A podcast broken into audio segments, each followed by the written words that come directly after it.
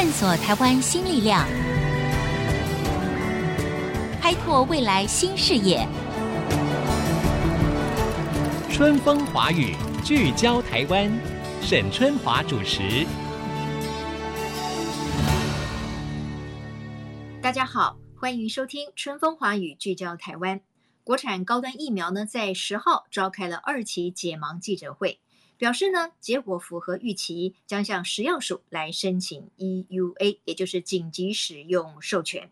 不过，民众呢，显然还是有很多的疑惑跟疑虑。今天呢，在线上，我们就邀请了星光医院加医科的柳鹏池医师，由他来帮我们做一些聚焦，同时回答大家的问题。柳医师您好，陈姐你好。我觉得最近以来呢，我们民众的焦虑感非常的深哈，因为毕竟在疫情当中，然后在每一个人都希望赶快打疫苗，但是疫苗的到货量不足，然后再加上国产疫苗整个研发的过程当中风风雨雨，所以呢也加深了我们的期待，但是另一方面也加深了我们的疑虑啊。今天我们就透过柳医师来跟大家解惑哈。呃，柳医师，首先呢，我请教你的是哈。因为在高端的二期实验解盲的记者会当中，那当然了，这个主持人提出了很多的数据，那看起来这些数据很多的专家说是很漂亮的哈。那么您怎么看这些数据啊？请这个柳医师先来评价一下，对于国产疫苗他们所展现的数据，到底我们要如何解读？请你提出你的说明跟看法。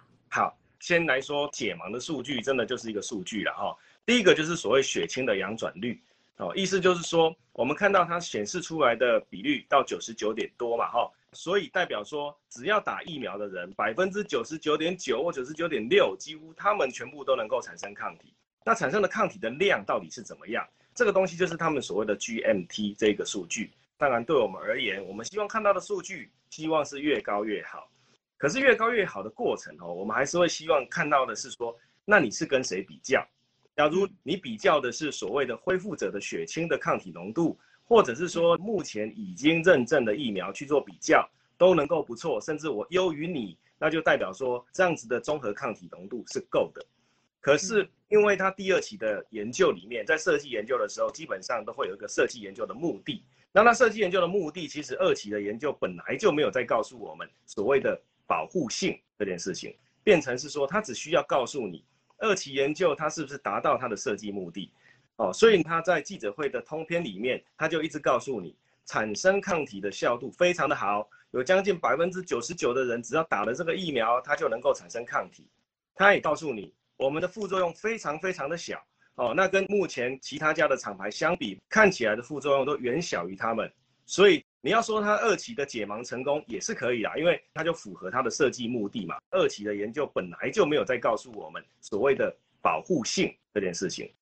呃，刘医师，我想要请教的就是，刚才你说到了哈，就是说在二期的时候，其实二期看的这个项目主要是看它的副作用，它安不安全，对不对？对。打了进去之后有没有抗体产生？但是对于它的保护力，这个数据其实是看不到的。对，看不到的。我们在第三期的研究，基本上他选取的人要第二期人数的十倍以上，一半就是所谓的实验组，实验组就是我们俗称打生理实验水的那一组，另外一组呢要打我们所谓的疫苗，然后再两个去比较，去看这样子的有效性，放到背景环境中，假如真的暴露到感染的时候，大家遭受感染的情况，会到重症的情况会是怎么样？现在来讲，因为它缺乏这部分的资料。所以它其实也没办法告诉我们有效性的这一块，它可能会面临到的问题就是第一个，综合抗体的浓度达到多少，它就的确是有有效的保护力。第二件事情，它是对应的比较的基准值的人是谁？哦，所以这时候就会回归到最近就是两件大事，一件呢就是 WHO 在五月二十六，他告诉了我们说，哎，我们有开了一个专家共识会议，可是。会议里面，其实我们先讲结论，其实是没有结论的。那这个没有共识，意思就是说，他本来是提出了说，哎，在全球除了这目前已经知道最有名的就是交生，然后 A G、莫德纳、辉瑞，WHO 认定了是 OK 的。那甚至他们都已经做了所谓至少三期的中期报告，他们又找出了有潜力的，超过十一家还是十二家，这是分散在其他各国，包含台湾高端这一家在里面。他们认为说，哎，这几家是不是可以让它加速去认证它的有效性？哦，所以他们开的会议是这样，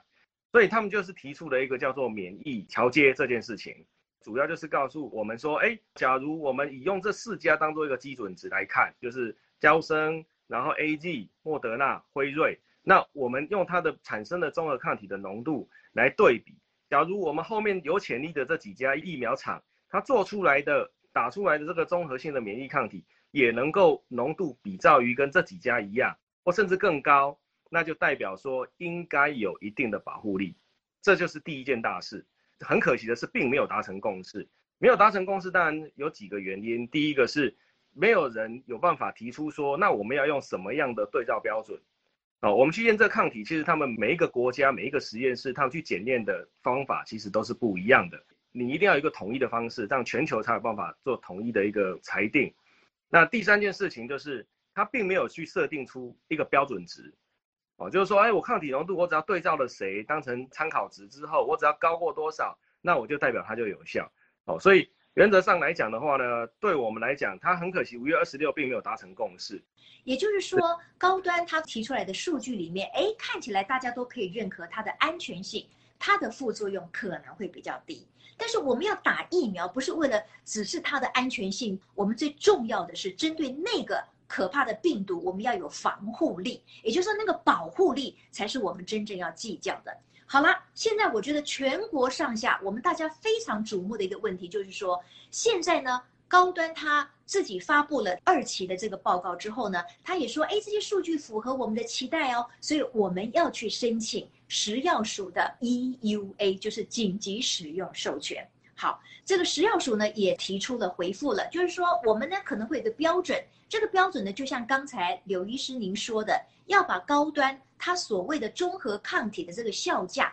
去跟已经打过 AZ 疫苗的恢复者的血清里面的抗体的浓度去做比较。那您觉得这样子的比较是真的可以？得到一个相对客观的数据吗？我们的双方的这个比较的数据是真的都可以拿得到足够的吗？那你觉得食药署定这个标准是不是 OK？它会不会真的就是说间接的证明它是有效的？但是这个问题是您刚才提到国际间，尤其是 WHO 世界卫生组织针对这个所谓的免疫桥接这样的方法没有共识，所以如果没有共识的话，国际间。不给我们认定，那我们自己去给了这个 EUA，您觉得这样子会有些什么样的后遗症？好，跟 A E 去做比较的原因，当然不外乎第一个是我们前一批来的几乎是 A G，哦，莫德纳也才刚开打没几天，所以他能够先拿到的数据，基本上据闻呐，就是不逃的那时候的那一批，因为他们优先开打，所以他们几乎会把那一批人的血清抗体，就是打完之后。那就依照比对，假如说他打高端疫苗之后，同时期，假如说打完疫苗后几天，他们就抽第一次的血，然后隔几天再抽第二次的血，依照相同的时间去抽血，然后再去比对他的血清抗体这些综合抗体的浓度，去比较说谁高谁低。为什么他拿 A G 来比？第一个是，毕竟 A G 已经是一个国际认证的可使用的疫苗。所以，如果你把它当做一个黄金准则的参考值来讲的话，我只要比它好，原则上没问题。我跟你差不多，应该也没问题。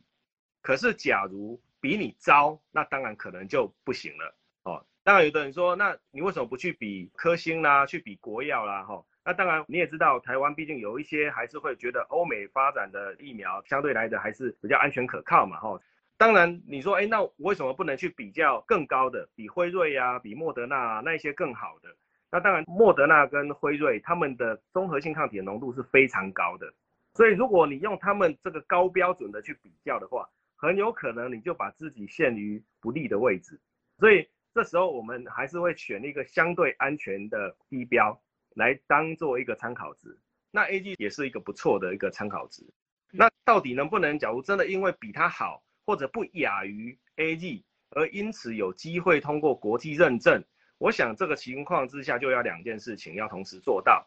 第一个事情就是因为目前能够最接近也是用相同的制程拿到 EUA 的，就是 Novavax，就是美国的 Novavax。那 Novavax 基本上来讲呢，它其实已经有在英国做了三期甚至其中的报告出来了，看起来的效果其实是相当不错的。它对于原始的病毒株的保护力有到百分之九十六，对于英国的变种株也将近八成九。那对于南非的变种株，扣掉因为感染 HIV 的族群，它甚至可以超过五成，可以到五成五。哦，所以原则上来讲，其实它不仅仅对于原始株，对于英国变种株，它的效果其实都非常好。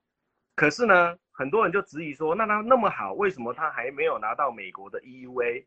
主要是因为第一个是因为这个厂商非常的有趣，他在做这个疫苗的生产之前呢、做这个研究之前，他把他很多的厂房都卖掉，那再加上他的原料药那时候在获取的过程当中获取的不顺利，那再去认证这些 GMP 啊这些的认证过程也去拖延到了时间，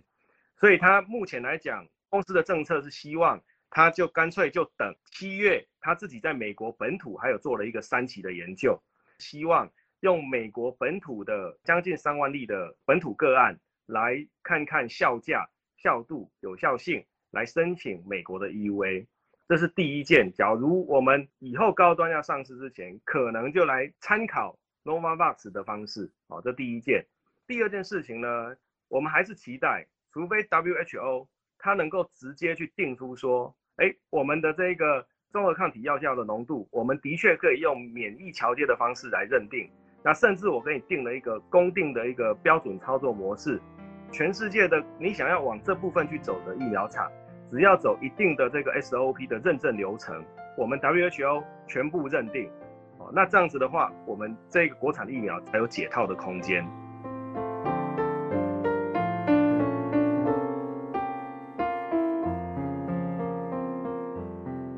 回到春风华语聚焦台湾，今天我们在线上访问的是星光医院加医科的柳鹏池医师。那这个想要提到一点，就是说，因为现在呢，高端已经提出了这个紧急使用授权这样子的申请了，食药署也说出了它的一个标准，就是跟 AZ 去做比较。但是，even 在这样的情况之下，就像刚才柳医师说的，有很多的专业人士他们还是不认可的。他们认为，为什么全世界所有的药证或者是疫苗，它一定要有完整的三期的实验？好，那现在是因为全人类突然面临了这个 COVID-19 这个非常猛烈的这个攻击嘛，所以当然大家就加快研发的时程。这可以说是人类呢，可能是数十年来在研发疫苗上速度最快的一次。可是呢，我们也不能假定弄破话了哈，就是说快，当然我们是需要，但它是在一定的安全的指引之下，而且是有效性，它才能够拿来大规模的打在人体的身上。所以，如果说今天只是二期解盲，但是没有真正利用到三期这么多数的人，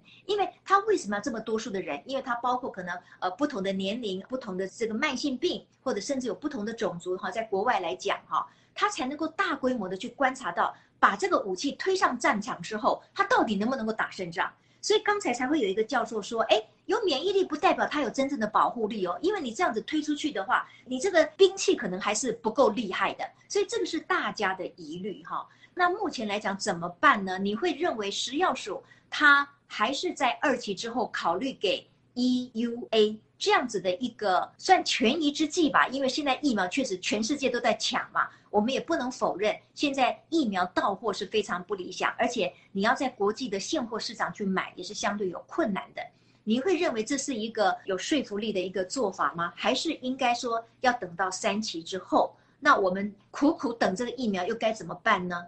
我们先讲食药署这件事情好了。其实食药署说实在的哦，我觉得他现在也是有点两难的哦。我们当然还是到最后还是以数据来说话。可是，假如说数据出来哈，数据出来说，哎，他的确真的比 A G 来得好，而让他通过，我相信还是会有一些人觉得说，啊，这个就是设定好的抄表课程，就是比他好。那如果说他出来的确比他差，那我想食药署应该也不敢说，哎，因为我们做出来比他差，可是我们还是要强行让他通过，因为现在很紧急，哦，所以。我想到最后可能还是用科学的数据来告诉民众，因为他总是要揭露了哈，揭露说两个的综合抗体浓度各自是多少。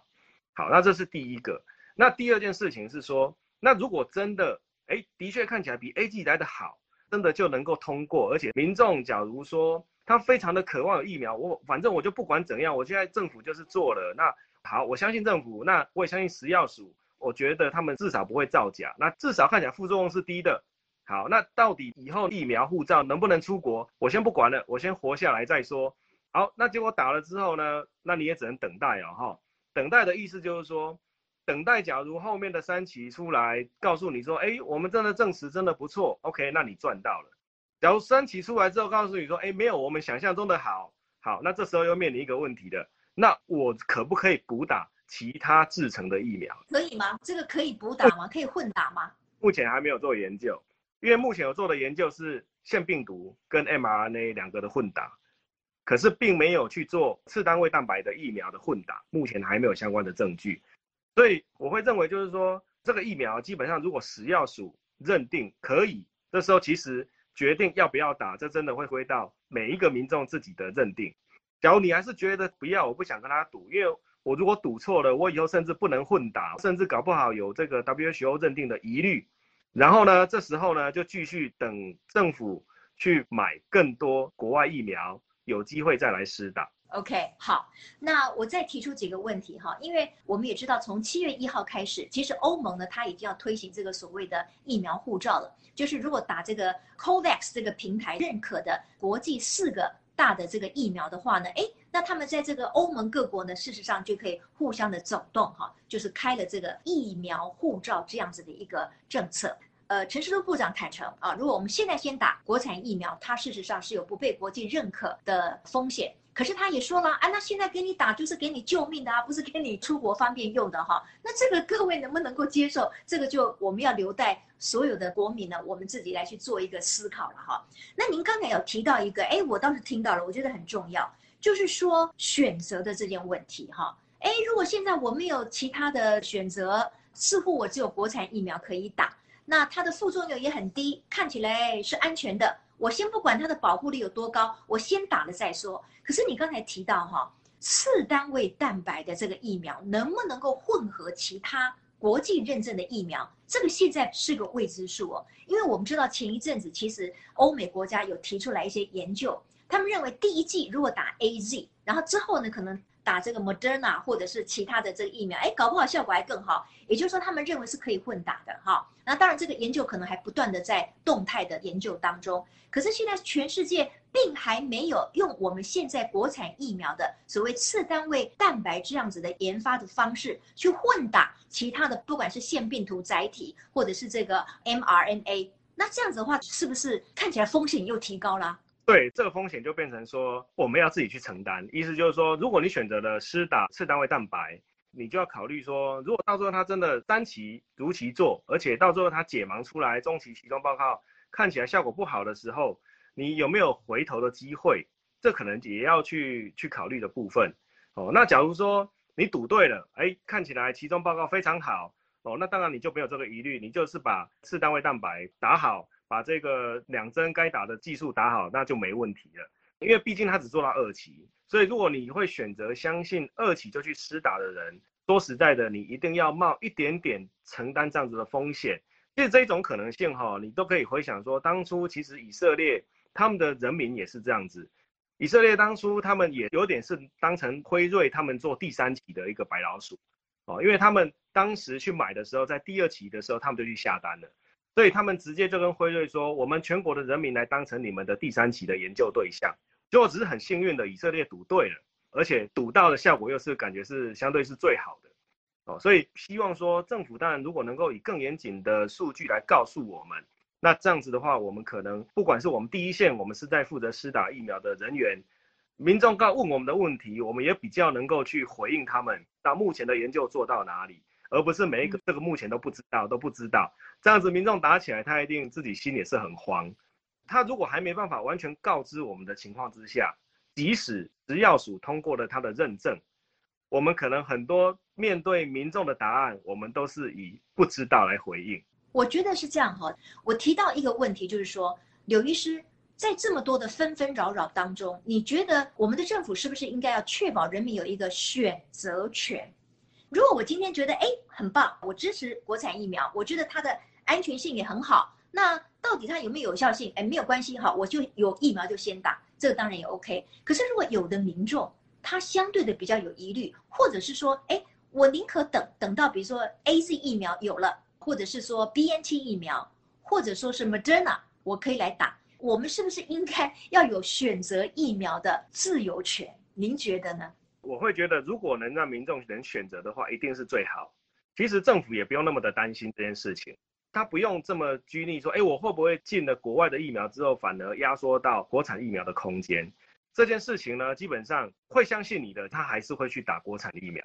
如果他对你没有信心的，这时候假如他选了国外的疫苗，我们说难听一点，假如他真的发生副作用。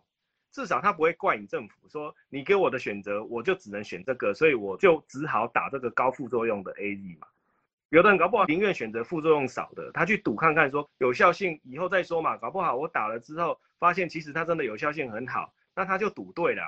像当初 AZ 一进来的时候，其实很多人都担心它血栓的问题，很多人也都在等着 mRNA，等着辉瑞，等着 Moderna 进来。结果现在哎发现哎 Moderna 跟辉瑞似乎有一些心肌炎的个案。又有人开始有疑虑了，所以有的人搞不好他会觉得说，哎，我不想冒血栓的风险，我也不想冒心肌炎的风险，我宁愿先打一个低副作用，到底有没有效，我们就后面再看。他一定有他自己考量的方式。我会觉得，如果政府当然让民众有更多的选择，一定是最好的哦，因为至少对我们第一线的在施打疫苗或者是在教民众打疫苗的人来讲，会让他能够有更多选择的空间，而不是让他指定说啊，你就只能打这一个。那所有的副作用你都要承担，即使你的体质就是不适合打，要不要跟他赌？哦，你可以让他有更多的选择啊。那他如果觉得说，那他宁愿不赌这个副作用，他宁愿赌这个不确定的安全性，那他就可能选择国产啊。反而公平竞争，应该把比较多的国外已经至少认证的疫苗拉到一定的程度，尽可能的进来。那即使你说到最后三期出来，国产疫苗的确非常好，你也可以去做疫苗外交啊。我想这个部分当然也会对于国家的一个国际的认同感跟好感一定也会提升，也可以减少国内的一个纠纷跟疑虑。好，今天呢非常感谢柳鹏池医师啊，我相信对于大家在国产疫苗解盲之后的解惑呢有很大的帮助。那当然这是全民共同关心的啦哈。我们也希望呢，我们大家可以用更正确的态度来面对我们所有的疑惑，也帮助我们全民可以凝聚共识哈。我觉得我们可能要有一个新生活的想法跟态度要出现，我们可能要更注意我们自己的身体健康。我们对于戴口罩这件事情，对于传染力这件事情，对于病毒可能就在你身边，对于我可能是一个。无症状的确诊的人这件事情，我们都要提高警觉，这样子我们才能够彼此能够更健康哈。也希望在这一段非常辛苦的过程当中呢，可以互相的鼓励哈。那尤其是我觉得专业的意见哈，非常恳切的声音是我们这个社会需要的。今天非常谢谢柳鹏池医师，你最后要给我们一些什么样的呼吁或者是什么样的提醒吗？柳医师，好，最后还是呼吁大家一起加油，对抗这个病毒。一起保持健康哦，这样子大家还是可以明年一起安心的过节。那等不到疫苗，先不用太紧张，我们还是做好自我的保护。毕竟如果打到疫苗，自我的保护永远不能少哦。大家要谨记的这一句话。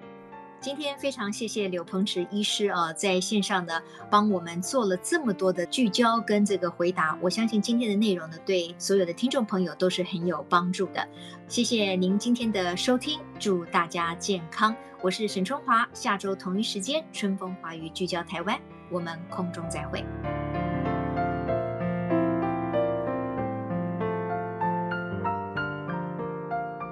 本节目由世界先进机体电路赞助播出，探索真相，开拓未来。世界先进机体电路与您一起聚焦台湾。